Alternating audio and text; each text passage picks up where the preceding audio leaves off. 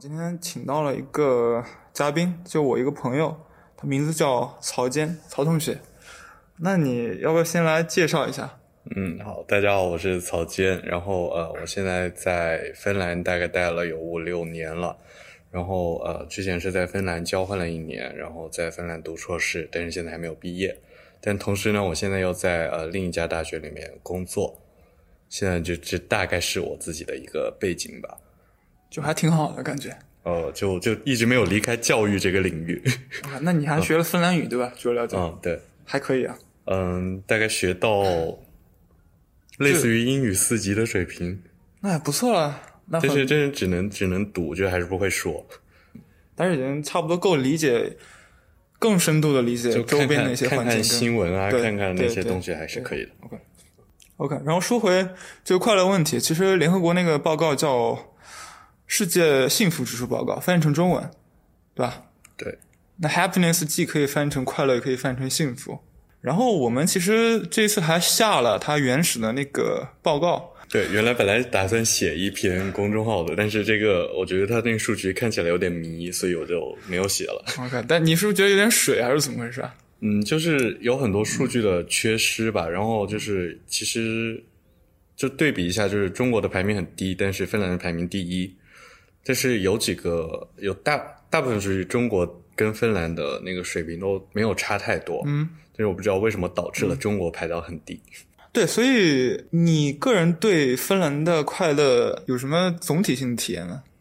嗯，我自己觉得我自己在芬兰还是比较呃快乐或者说幸福感比较高的。呃，因为我觉得，首先我自己比较稍微佛系一点，然后没有那么喜欢那种大城市的生活，然后包括我自己申请呃读呃高考的时候，我也没有填一个大归宿的高考，就没有填过一个大城市的那种志愿。OK OK，然后我就想去小地方，然后包括所以之后就是可能我跟别人的体验有点偏差。嗯，我自己觉得在芬兰的这个呃快乐或者说幸福。相对来说，就是大概有四个方面，因为我自己写了一下。OK，Yeah，这个就这样。什么时候写的？昨天晚上。哦，那你要讲吗？还是要穿插？就大概一点，就是很快的，就是大概第一个是，我觉得还是更加平等吧。然后第二个是你能够呃很自主的做出各种各样的选择，然后你是没有社会压力的。你当然也有可能不可能没有社会压力的。我自己是没有太大的压力的。然后包括因为你有工作。嗯，可以可以这么说，但是我的工作也没有给我带来更呃任何的压力，并不会影响我其他的私人生活的时间，因为我工作时间就总共就每每天就七点三小时，那之后的那个七点小三小时之外的生活都是我自己可以。哎，说到这个七点三小时，其实最近不是芬兰那个首相是是一个女生的，我忘了叫什么名字了，她啊，她提了一个那个最近最近开始在辟谣了。就是他只是原来当交通部长的时候开会的时候提过这么一嘴，然后被欧洲媒体吹成说是在他当了呃总理之后才要要要去开发这个政策，但实际上不是。我们还没说什么政策，就是那个呃一个星期只工作四天的政策，而且保持原来七个多小时不变是吧？嗯，但但是这个就真的只是他原来开会的时候随便提了一嘴。OK，然后包括今天，开会敢提这个也有点。包括今天那个呃，芬兰国家那个电电视台 Yle，他也有呃开始打脸了，就打那个芬兰总理的脸，因为芬兰总理他自己说，嗯，他是看了那个诺基亚一九十一九九零年代左右的一个。如果大家不太了解的话，诺基亚原来是芬兰的。对，就一个一个实验是说这样子，你缩短时间能够提提高工作效率三分之一。嗯，然后。于磊就采访了那一段时间的诺基亚的主管，然后诺基亚的主管说根本没有这回事，所以就整个是一个假的新闻。所以我们从节目一开始就开始辟谣了，开始打芬兰的脸了。对，看会不会打到最后。啊，你刚刚还有呃，还有至少一点吧？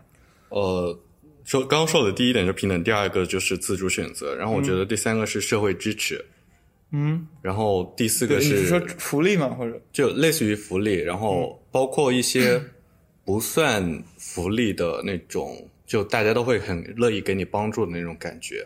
然后第四个，这种感觉可能是一个假象，人际关系。对这个这个呃，这个社会支持，这个帮助的这一部分，其实很就取决于你自己的体验和自己的社交的环境的。嗯，因为像我有些小伙伴，他就觉得完全没有人肯帮他的那种感觉。嗯，但是我就觉得大家好像都在帮我，所以我 我就很开心。人品问题了，就就是可能是你自己运气的问题吧，也有可能啊。在我联想到一个东西，就是一些年前啊，中国有些人说外国人来到中国有些特权，因为他是外国人，嗯，然后我们就会呃对他态度很好啊，对他很关心啊。其实。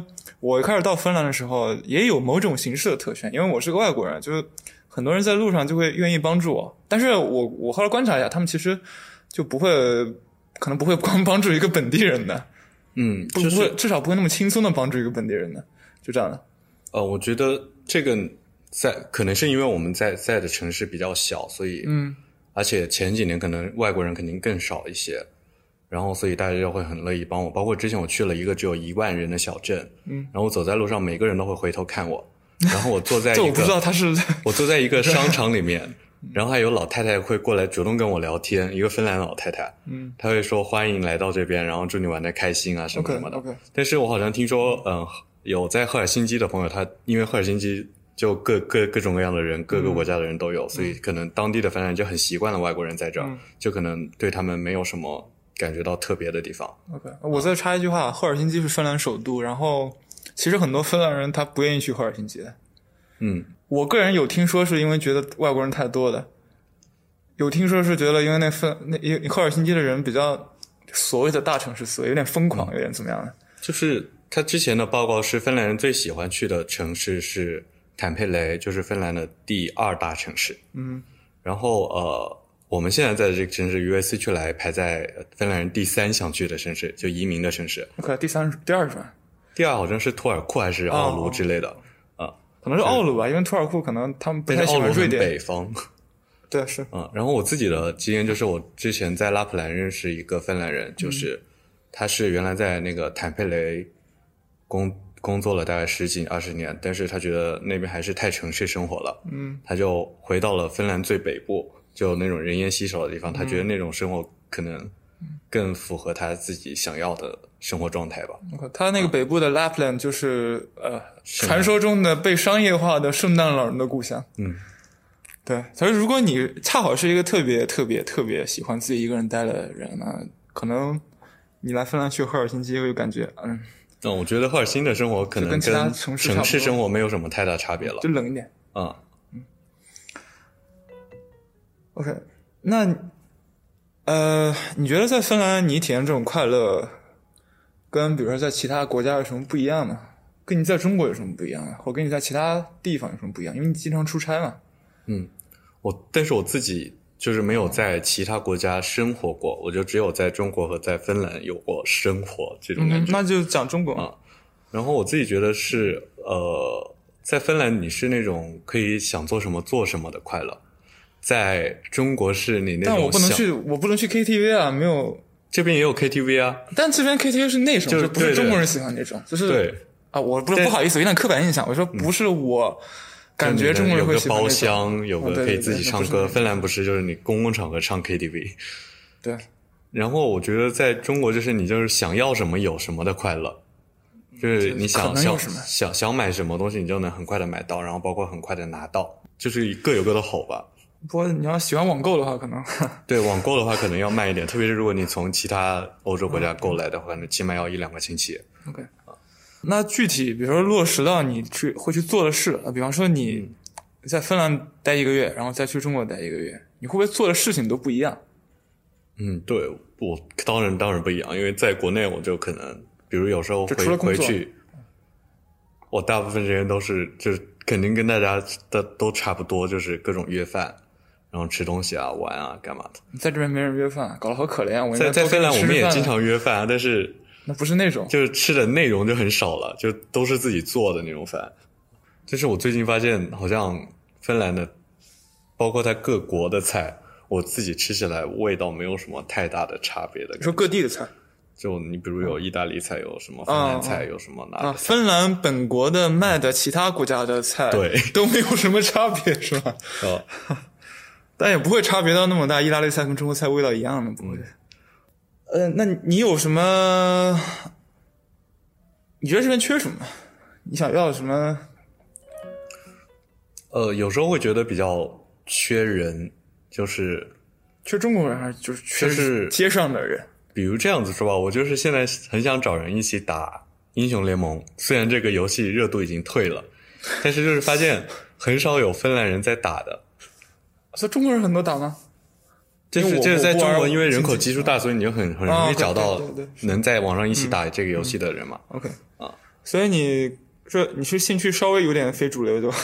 你谁非主流了？打啊，不是非主流，我是说我说非主流不是那个意思啊，哦就人口基数不太大的时候就会产生这种问题了。对，对，我个人感觉是因为我我在中国的街道上面走的时候，就有一种文化上面的亲近感。第一，这肯定的；第二个是因为人很多所产生的一种，你可以说是虚假的一种我跟周围的环境好像有某种关系的存在。但在芬兰，尤其在冬天，你在外面走路，可能一条街上只有你一个人，或者只有几个人，你会有一种我不知道你有没有。有一种什么？我形容不好那种感觉，有一种跟这个世界脱离了某种联系的感觉。我这么说有点抑郁倾向，但呃其实我不抑郁啊。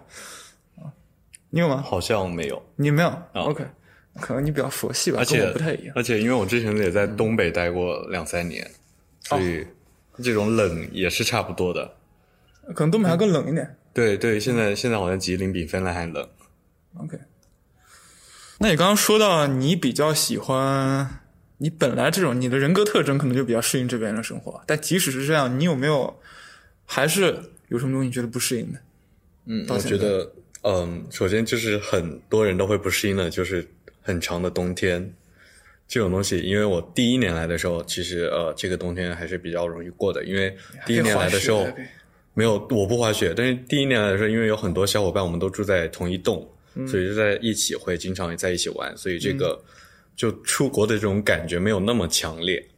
但是呃，第二年的时候就开始会觉得冬天有点难熬了。嗯哼。然后因为第二年，嗯、大家有些朋友就走掉了，嗯，然后你又开始交新的朋友，这这这是一个很麻烦的事情。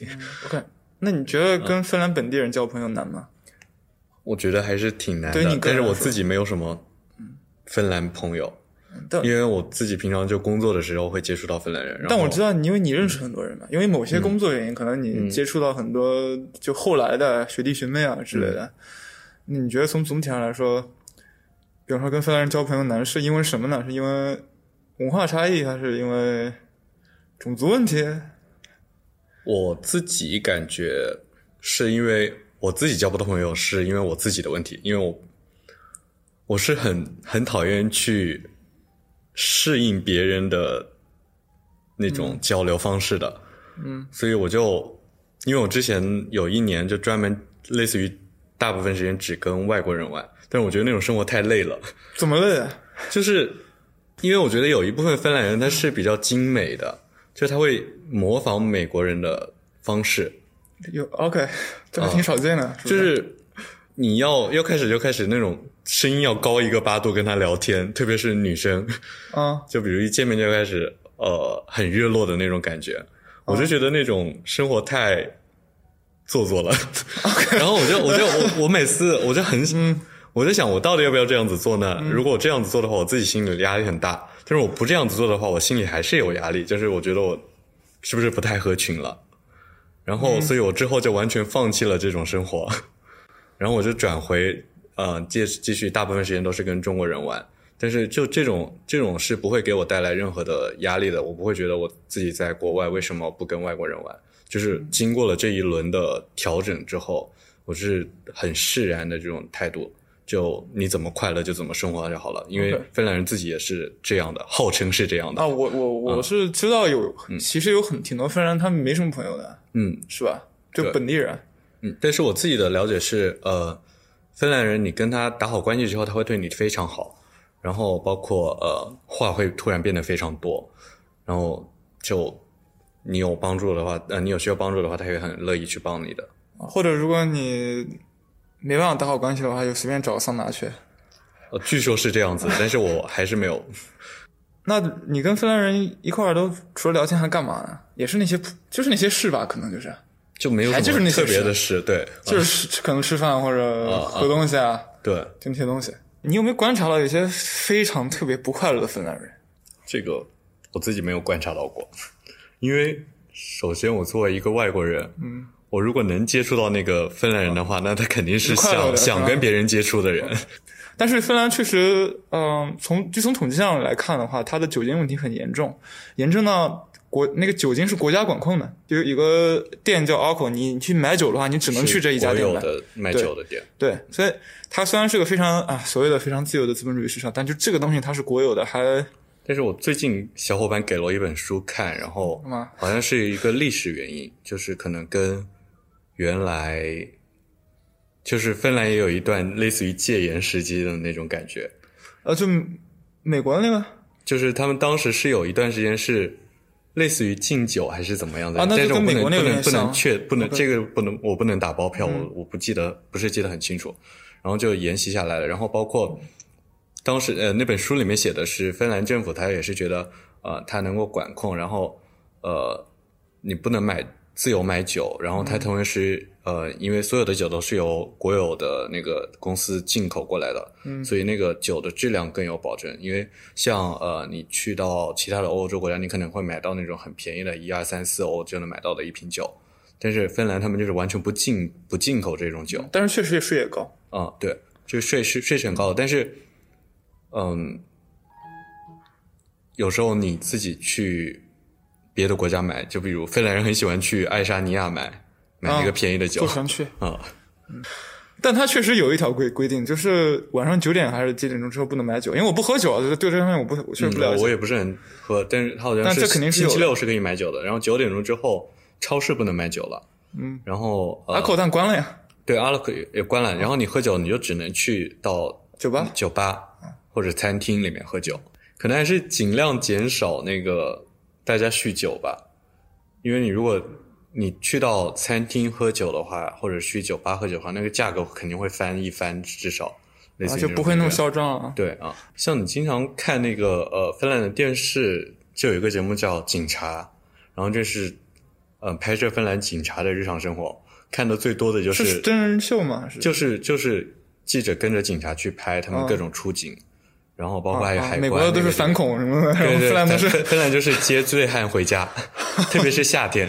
OK，哦，还有一个规定，我记得就你晚上是不是你不能在公共场合睡觉？我没有，我不了解这个。这个我是听一个呃外国人说的，是这样，你不能在公共场合睡觉。如果你睡觉被警察发现的话，他们会把你带到监狱里面，让你睡，第二天再出来。嗯，我不了解这个，这我不我不确定啊。呃，我可能还有最后一个问题，就是有没有芬兰人觉得他们特别乐在其中的是这个这个人群，然后你觉得嗯，或者说你觉得中国人会觉得嗯，喝酒，那这这个 不一定吧？有很多人都喜欢喝酒。嗯，我觉得现在芬兰人有一个比较乐在其中的事情，他们就是去宣传那个。芬兰国家商务处给他们设定的一些人设，就是就是感觉他们有一套标准说法，就是芬兰会是什么样的，嗯，然后芬兰人喜欢什么，然后芬兰的品牌是什么，就大家说的都一样，嗯，这是我的很很深刻的一个体会。这个可能很多国家也有这种情况，嗯，有一部分，但是呃，就是有一部分可能就是。他可能知道要跟外国人接触了，他就去看那个网站，因为那个网站提供了很多。哦，这感觉好好像那种什么恋爱攻略。对对，就教你怎么就是分量有什么东西可以跟人说。但是现在我也越来，我也越来越碰到越来越多的人开始就是先会告诉你这样，然后再再跟你反怼回来，他自己怼自己，就就是自嘲。对，就会然后再说可能其实不是这样子的。OK，我们大概讲的东西挺散的，嗯。但是我们再回到一开始那个联合国那个幸福报告，你之前跟我提到过，说有点水，或者说有点嗯不好讲。那我们现在又有这个报告，能不能来看一下？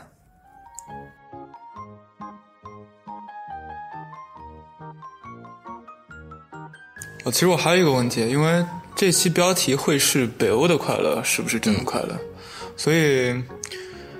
因为我们聊芬兰嘛，我们最了解芬兰。但是，你觉得芬兰人跟比如说或者说芬兰文化吧，跟其他北欧国家的文化有什么不一样？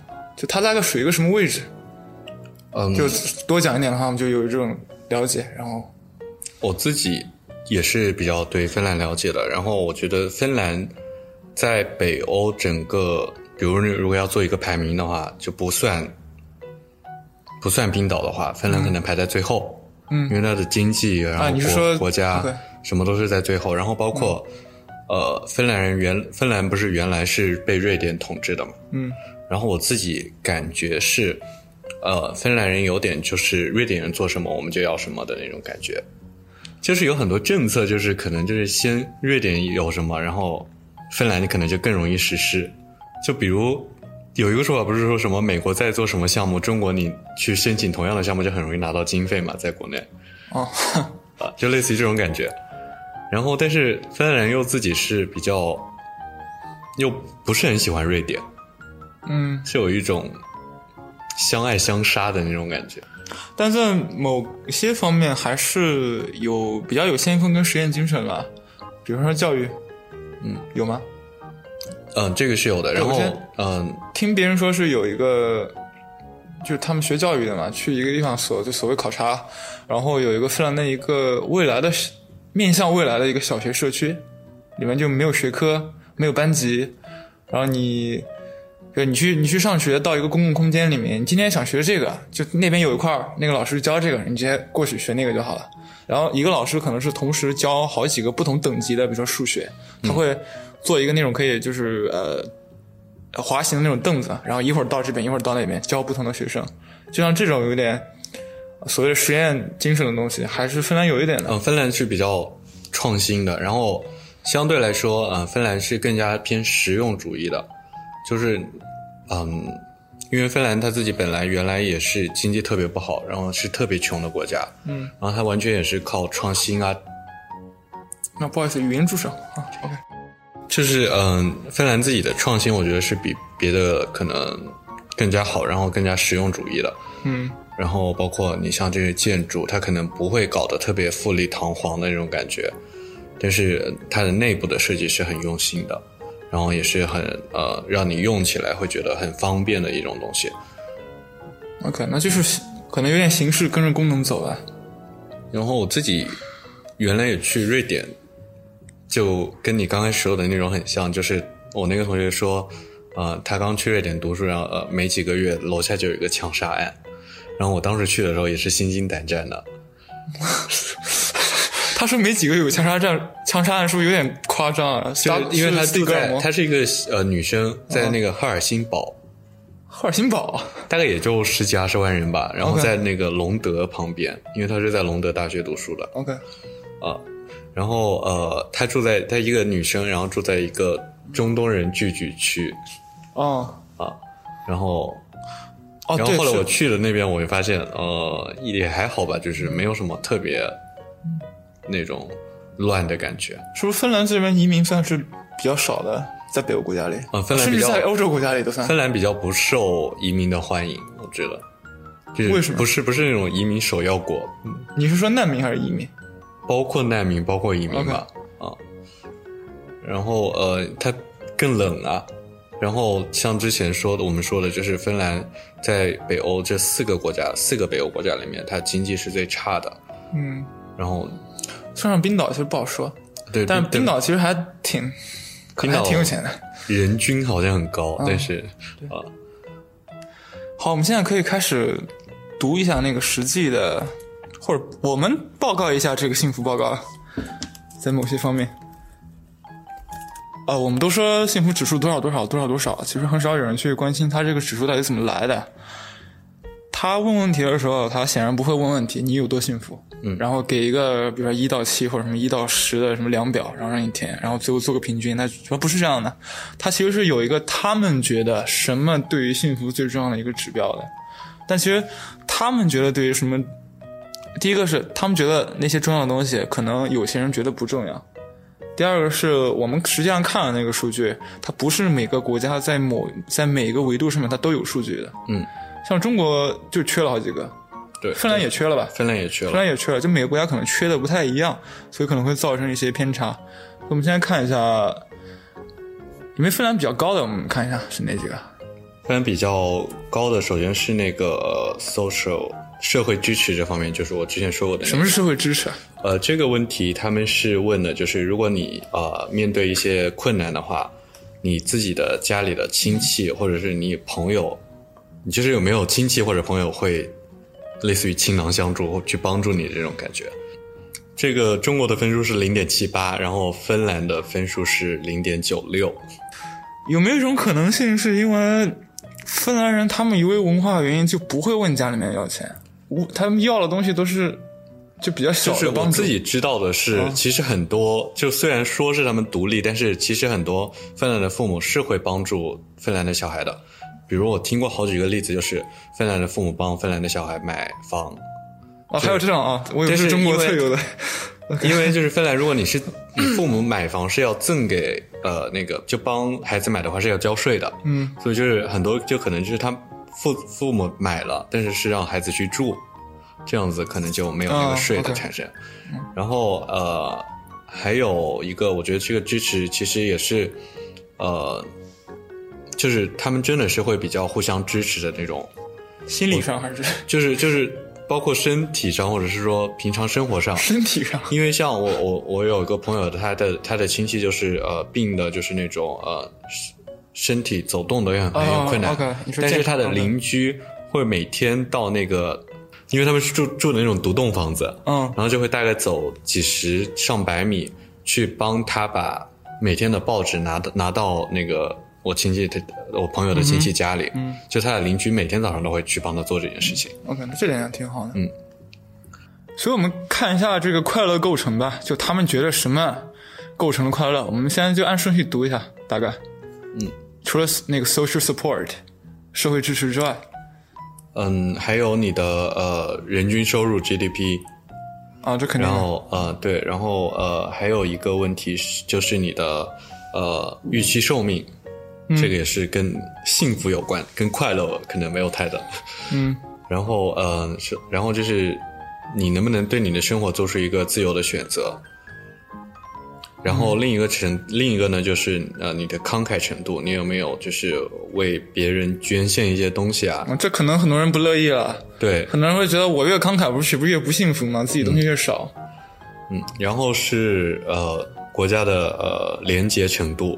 是怎么样子的？嗯，然后呃，然后就是你的情绪上的一些问题了，就是问你开不开心，快不快乐，或者是你有有没有最近有没有伤心？那这可能大部分人一一下子想到幸福报告，他们可能就想的就是这些东西。这就是你觉得快乐还是不快乐？这个是比较嗯比较直观的一个问题吧。嗯，然后还有就是你的呃不平等，就是快乐数据的不平等啊，就是有点像贫富差异，就是快乐的差异在人群里面。OK。然后还有你的基尼指数，你的收益的差距，嗯，就整个社会的收入的差距大不大？那还有哪些东西？就再举一个例子，就非常高的。呃，就就我觉得这个是一个比较呃比较有趣的数据，就是我们经常会觉得芬兰人大家都很信任对方。嗯，你有没有听过？就是芬兰人，我有有有有有。对，但是这个数据就是呃中国的数。分数比芬兰还高，高多少？就是芬兰有一个数据是零点四七，但是中国是零点五，就是可能中国人也是比较相信对方的。嗯，哎，那那就看那个，就是我们大多数人直观上会想到的那个，就是就问你快乐吗？那东西是我们是什么差别？这个这个分数的话，那就是中国人。中国大家在中国的人会比芬兰人更快乐，是吧？因为芬兰呃，中国的那个数据是零点八五，然后芬兰是零点七八。那他这个问题呃，OK，那大家听到了，如果你只是就是就看你个人不快乐，觉得快不快乐、幸不幸福，那可能中国的这个指数还更高一点，就可能不像我们平时在媒体里面说的。嗯，但是可能芬兰它就是呃，更多是一种。社会的环境，或者是说那那方面的内容，可能会比社会的支持可能会比我们做的稍微好一点。那我们刚刚说了，就是随便挑了三个维度，然后去讲这个快乐的事，也发现了其实中国在一些分数上，要么跟芬兰可能差别很小，要么可能甚至超过了芬兰。那我们再看一下这个调查本身有没有问题。我们来读一下他，比如说具体是怎么测这个快乐的。他问的问题到底是什么？我们来读一下。嗯，那第一个问题，首先就是呃，我们之前说的那个社会支持，就是直接问，如果你在呃面临一个呃困难的时候，你有没有朋友或者是亲戚可以去依靠？那呃，你能不能对你的生活做出自由的选择？这方面的话，是你可以不可不可以自由选择自己的生活方式？这方面是？哎，等会儿，等会儿，先先第一一个就是就有没有亲戚或朋友可以依靠？对，就可能四五个小孩，三四个小孩，然后整个家庭的那个 branch 特别多。你这么想的话，就在这个基数多的情况下，你可以很容易就想到一个，至少一个你可以去依靠的，可能跟这个有点关系。可以看看他的分数。对，其实这个这个分数上是芬兰比中国高一点的，但是我们其实不知道为什么高，对吧？对，就是我们有我们大概只能看到它的那个呃数据，但是看不到它背后的那些内容。所以，如果你是就只是根据个人的情况去做选择的话，其实如果你觉得你你你可以建立很强的人际关系，或者你周围你本身就有很多认识的朋友，或者你本身家族很庞大的话，其实。从这点上来看，这个不重要。虽然芬兰的比中国的高。下一个，我们来看一下那个。下一个是那个呃，对生活做出呃自己的选择这方面的问题。呃，那他的问题就是问，呃，你能不能，就是你对自己做出的选择满不满意？那这个方方面呢是呃，芬兰人比中国稍微高一点点，但是没有特别大的差别。哦，那就不说了。那我们直接就讲那个，就是讲快乐的那个吧。嗯，快乐的这个它是分成两，就是你觉得最水的吗还是？它，但是这我觉得这个应该是比较，就是它是一个很有趣的数据。它首先呃问你是有没有一些积极的情绪，就是你感觉到快乐了吗？你有没有笑啊？你有没有开心啊？你有没有很呃享受你的生活啊？那这个这一方面的呃数据的话，是中国比。呃，芬兰更快乐，嗯，但是呃，它有另一个镜像的问题，就是那你有没有体会到一些不好的情绪？比如你觉得呃有点沮丧，或者是呃你有生气跟别人吵架这种问题，嗯，然后呃这个方面是呃中国人比芬兰人也稍微高一点点，就是会多一点点那种不高兴的情绪。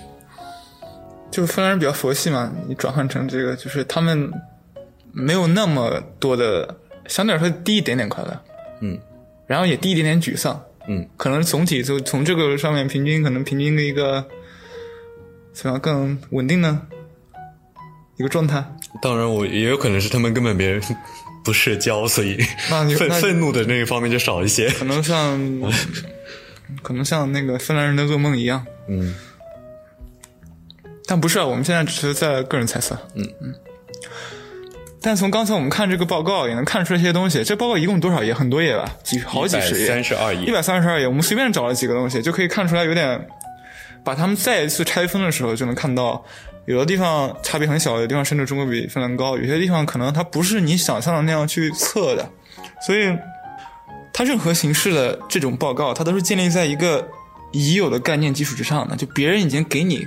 定义好了什么是快乐，然后别人再问你一些问题，然后再给你把这些数值进行一些呃统计上的变化和平均。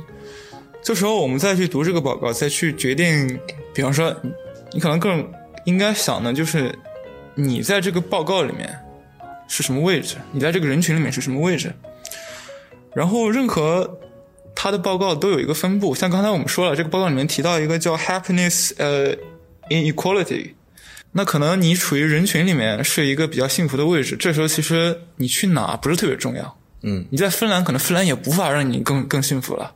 可能你本身是处在一个特别不高兴的位置，可能那又是另外一种情况，是吗？对，我觉得补充一下这个。实际上，跟我自己平常呃回答一些呃想来芬兰留学的人的问题的时候，也是我也是这样子的。嗯，就是呃很多人会问我，就是芬兰好不好啊？怎么样啊？我要不要来芬兰留学啊？那我可能会呃刷一刷他朋友圈。哦，以朋友圈就是有点像大数据分析，类似于就是或者是如果对那个人了解的话，我就不用刷朋友圈了，就大家看看他平常生活是什么样子的。嗯，就他如果是比较那种嗯。就平常很喜欢出去玩的，出去泡酒吧来干嘛的那种人，我可能会觉得呃，我就可能就会跟他说，芬兰没有什么好的，可以不用来。嗯，但是有些比较佛系的人呢，我就可能说，呃，芬兰还挺不错的，我觉得我自己很喜欢芬兰。然后就是也是看人回答问题，就我不会给出一套标准的答案。OK，啊，嗯，所以你比那个二零一九的联合国报告更好，也就是大家想来的话就可以直接。因为我虽然我自己是做芬兰教育推广，类似于我的工作是类似于这种样子的，但是我并不想所有人都来芬兰。对啊，是啊，这样也不好。嗯，就是我觉得就是大家就像港片里面经常说的，做人嘛，开心最重要。就我觉得你来芬兰很会很开心的话，我就会给你推荐芬兰。我觉得你不适合芬兰的话，我可能就会跟那个人说芬兰很就很差。嗯，OK。那除了这个，我倒是想到一个就是跟职业有关系的。嗯，呃，我是听说。比如说你在芬兰做这种设计类的、IT 类的，嗯，如果你找到工作的话，还不错，待遇挺好的，然后还是有可能是那种非常长期的合同，他们叫无限合同，其实也并不是无限的，就是就是这么说的。但是其实我听说的是，他很多设计师他选择待在芬兰，那有一部分原因是因为如果回国的话，其实现在国内很多设计工作，有些小公司它都是交给淘宝做的，就是淘宝上面随便找一个服务。知道吧？就花几十块钱或者小几百块钱，就可以随便设计出来一个什么东西。但是在在这边呢，有一些对知识产权的保护。no，或者我又又要黑芬兰了啊！你那你可以来黑 黑芬兰。就是这个，我是亲身经历过一个的。然后因为我有个朋友，他开了一家公司，就跟别人合伙开了一家公司，然后找了一个人去设计他们公司的 logo。嗯。然后他说呃发给我看，然后我把那个。谷歌识图，就就发现另一家公司搜索另一家公司用了一模一样的 logo。他是找谁设设计的？就找的一个芬兰的学生还是干嘛的？反正也是学，可能他觉得他有那个能力吧。嗯。然后就是这个，他可能直接从某个网站上 copy 下来了，嗯然后就交给他们了。OK。但是我刚刚想说的，就是说，因为你，嗯。就是这边也不可能有这种淘宝上面这么低价的一个渠道去进行一些设计的。你刚才你说那个人他找那个学生设计，应该给的钱也还不错吧？我我不是很了解这个背后的，但是当时是找的一个大学的学生。我们虽然说它物价很高，但是呃，像之前有一个就专门做那种报账的那种公司，嗯，他当时跟我们说过一句话，就是呃。你如果出去做项目的话，你要敢开价，你不要就是他对外国人说的，嗯，因为你一定要敢报价，你不要觉得你自己报的贵，因为芬兰人知道你要人来服务你就是很贵的一件事情，所以你不要觉得自己的工作不值钱。OK 啊，好，下面我们开始是第二部分内容，嗯，我们第一部分最后讲了一个关于收入工资的问题，其实北欧一大特点。也可以说，它是某种程度上他们的幸福指数的基石，就是他们的社会福利比较好。但这种社会福利也是建立在一些东西的基础之上的，就比如说税收很高。这不是你，你每年就要去那个嗯税的那个网站，你可以填你每年预期的收入是多少嘛？嗯，然后他会给你一个百分比，然后比如类似于百分之十五，然后你可能要再加一个。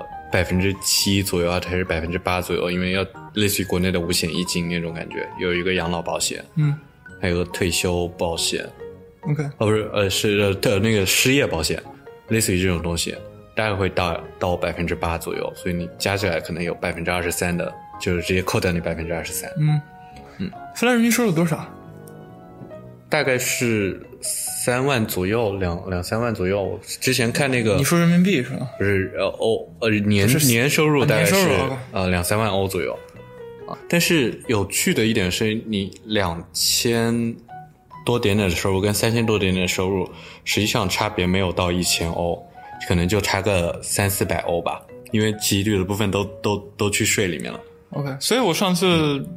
如果上次在学校里面吃饭的时候，旁边有一个人，就有点像抱怨一个东西。他说：“你无论工作多么的努力，到最后其实你拿的钱还是那么多，你会多不到多少的。所以他觉得这个社会不奖励努力工作的人。那你对这个怎么看？嗯，这个好像是他们从小就是这样，从小就是这样。因为我们之前上啊，我之前选了那个芬兰教育的夏季课程，然后当时也是一个芬兰的老师给我们上的，然后呃，我们就发现芬兰的教育里面，它是关注那一群学习不好的人，他想把那群学习好不好的人。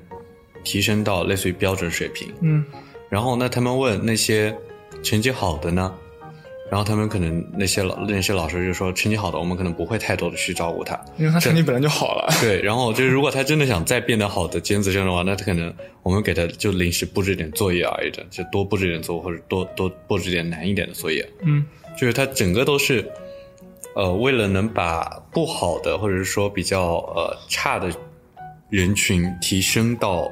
平均水平的这种感觉，就他可能更注重公平和平等，但是对那些成绩好的或者工作特别努力的人，是不是一种不公平呢？你觉得？但是呃，你成绩好的，你可以自己，就像你刚刚说的，你可能自己可以有别的方式去提升自己。像我们自己，我现在做的工作也是这样，就是我们不管。做了多少项目，我们的工资不是不会有变化的，嗯，就是不会给你什么提成啊，或者说什么年终奖啊都没有的，嗯，就是死工资。那在这种情况下，你是怎么保持对工作的动机呢？但我听到过一个，就是包括我自己的一个想法，就是不同社会里面，它有些制度是。它有些制度是明确的跟你说，可能什么样是值得提倡的一些价值观，或者怎么样，什么样是好的，什么样是不好的。但是其实有一些隐性制度，它是会有隐性的去给你暗示什么是好，什么是不好的。像芬兰刚刚那个人说，他不奖励努力工作的人。其实你如果稍微换一个角度思考的话，你可以说他是在提倡你是为了真正喜欢自己的工作而工作。对，就是。因为呃，像我们自己的呃工作时间是类似于给你一年，你每年要工作多少个小时，你把它做完了就是做完了。就你你努力工作加班，你也只是把那一千多个小时的份额用完，提前用完而已。嗯，你不会得到更多的工作，会得到更多的工作，就是你不会不会，老板不会觉得说你把它做完了，好，我要给你更多的时间让就，比如你原来不会被分配更多的工作，对啊。因为如果呃你要被分配到更更多工作的话，那就证明这个岗位，呃，可能需要更多的人来做，就可能会有更多的那个就业的人群增加了。然后我觉得这一个机制很好的一点就是，你可以不要，就是没有负担的去工作，但会不会造成有些人工作很拖拉？我我之前听到很多人都抱怨说芬兰人效率很低，但是我自己生活周围的人，可能因为我平常都是做的那种类似于国际项目，或者是说芬兰跟中国对接的项目，就是比较呃国际化一点的那种项目。然后我就觉得我身边的人芬兰人工作都好努力，然后经常有时候我类似于我下班三四点发一个邮件给老板或者是给别的人，然后我可能晚上回家吃完饭，然后八九点钟收到他的回复。就是很神奇的一个事情。然后昨天，昨天的时候也是，最近一直在跟银行谈贷款的事情。然后昨天晚上九点钟收到银行大妈的回复。OK，就是就大大家大家说的那个芬兰人效率低这件事情，就是没有在我身上发生过。至少在你周围，嗯，你可能感觉到他们还是有点喜欢自己工作的。嗯，然后嗯，因为之前有个新闻就是说，呃。要不要把呃，就是比如像我们国内是用微信，嗯，就禁就有一条法律，就是要不要写一条新的法律，就是禁止你的老板或者你的雇主用呃在下班时间用这些社交软件给你聊天或者是给你布置任务，嗯，然后但是有一个工会的人他就这样子解释了一下，就说因为现在我们自己上班的时候。你也会用那些手机开小差，就是大家大家可以大家大家可以更加灵活的分配自己的工作的形式，嗯。啊，类似于这样。那可能在某些方面上取决于你这个工作，嗯，它容不容易被你喜欢吧，或者你选择的是不是你喜欢的东西？嗯，但是这是我是之前嗯提到的那几点，就是还是归纳出来，就是社会支持这方面，因为嗯在芬兰你可以，你总会觉得你是被整个芬兰政府支持的，哪怕我是一个外国人，嗯，然后你就可以去尝试各种各样的生活方式或者是工作方式，因为你类似于你的基本盘就在那儿，你不会差到哪去，你的生活。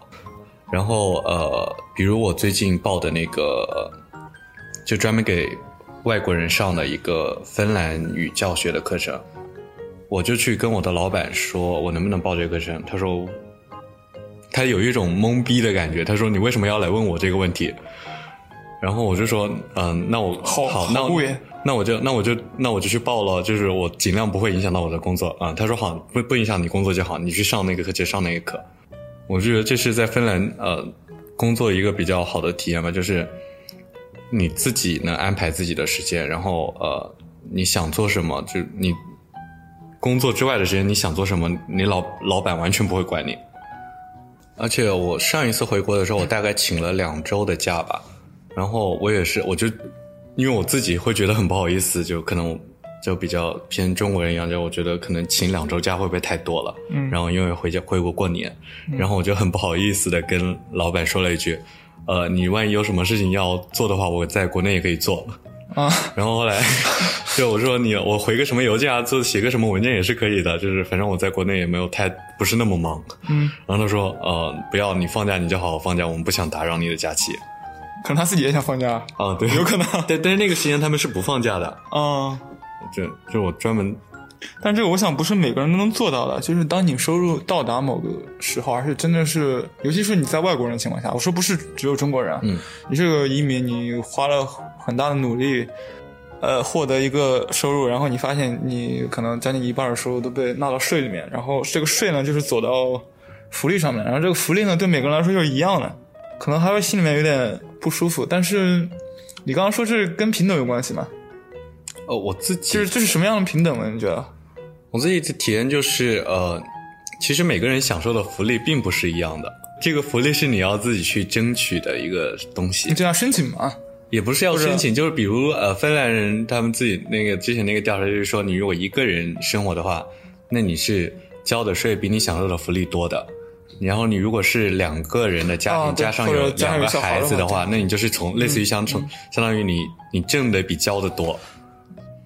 然后，呃，像我这就刚刚说的，我那个去上那个课程的那个事情，它也是免学费的。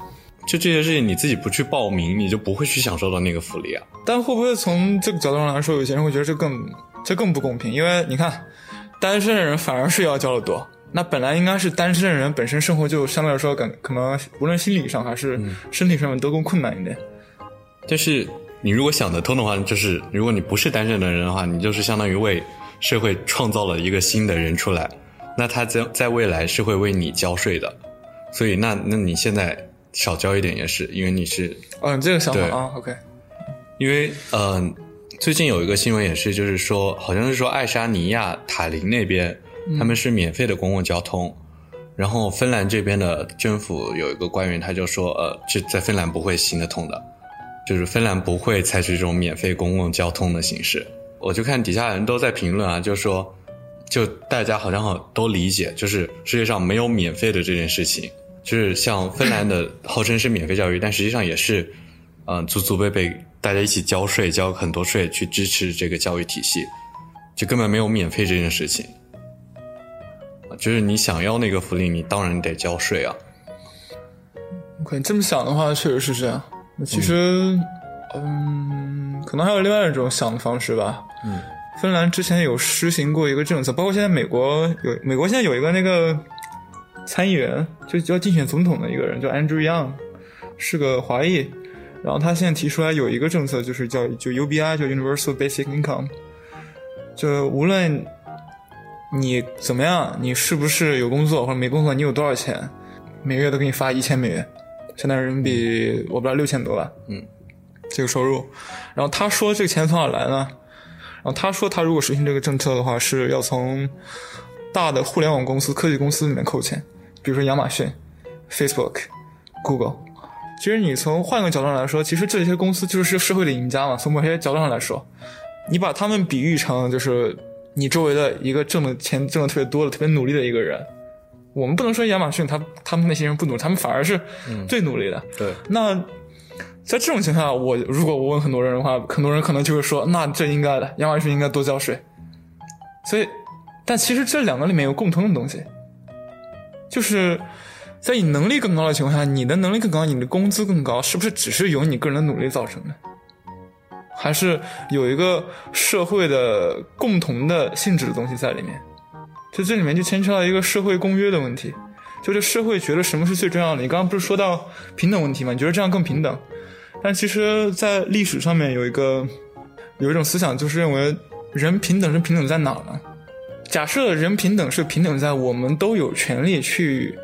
挣我们想挣的钱的话，那么这个平等就在于我只要这个社会提供给你机会要去挣钱就可以了。那在这种情况下，其实你是说不通的。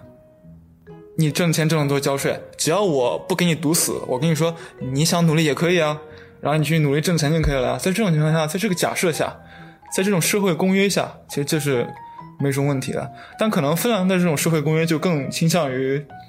你每个人的成功其实跟其他人脱脱离不了关系，你的成功可能在很大程度上取决于你的，就是怎么说呢，机遇吧，或者你跟其他人的关系。我自己是觉得，嗯，芬兰人这种共赢的理念比我们更加深一点的，就是他会觉得，呃，就是我有一个赚钱的机会，他不会想把它藏起来。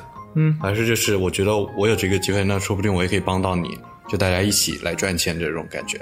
嗯，我们老板之前，因为我们最近开发了一个新的呃教育项目嘛，然后呃是跟国内做的，然后我们老板就会突然问我，他说我们要不要把这个方法也告诉别的学校？因为反正反正中国那么大的一个地方，我们也不可能跟每个学校合作，我们要不要不要带别的学校一起来一起来做这个项目？我当时就心里翻了一个白眼，就是很多事情就是这样。然后包括我们之前也有一个我们学校的毕业生，然后开了一家呃那个青旅，嗯，然后他跟我们介绍他那个青旅里面用的东西，也全都是尽量用 US 区来当地的一些相关的产品，就包括他们那边的茶点啊、咖啡啊，都是 US 区来当地的人产的。他就是觉得他自己是这边的人，所以他可能要嗯。既然他要买产品，为什么不买周边的人的产品呢？虽然可能其他地方有更便宜的。对啊，OK，就我觉得他们就是是有这个意识在的。当然也有可能是幸存者偏差，就不想这么做的人，他可能已经去了别的地方，就留下来的人都是想接，都愿意接受这一套体系的。有可能啊，但我如果跟打芬兰社会跟比如说美国这种社会。就美国所宣扬的自由，其实你你你有没有想过，自由跟平等是不能兼得的？我我没有很深度的思考自由这个这个理念，因为我对这个定我对这个事情的追求不是很高。但当然，这就看每个人对自由跟平等的定义是理解的定义是什么了。但是如果你说自由里面就包括我想做什么。就有条件有机会去做什么，而且我做到了什么，这个东西就是我应得的话，这是一种自由嘛？我努力的就是我应得的。那平等里面又有一个，就是每个人生来都是一样的。那么在这种情况下，你赚了更多的钱，只是因为某些机遇，或者因为你周围的其他的人，这种情况下你又把你要挣的钱给给到其他人，在这种情况下，自由跟平等它就是有问题的，它就是不同的社会有一个这两个东西之间的一个平衡点。但是我自己了解的也是，呃，芬兰特别有钱的人他也会避税啊，就是他交的税。当然有了，当然之前还有腐败，有那个哪个银行呢？这种这种真正上交税的人就是我们这种中产阶级吧？啊，那就是社会的这个，就是资本主义这个社会整体架构的问题了。我们先先不讨论这个问题吧。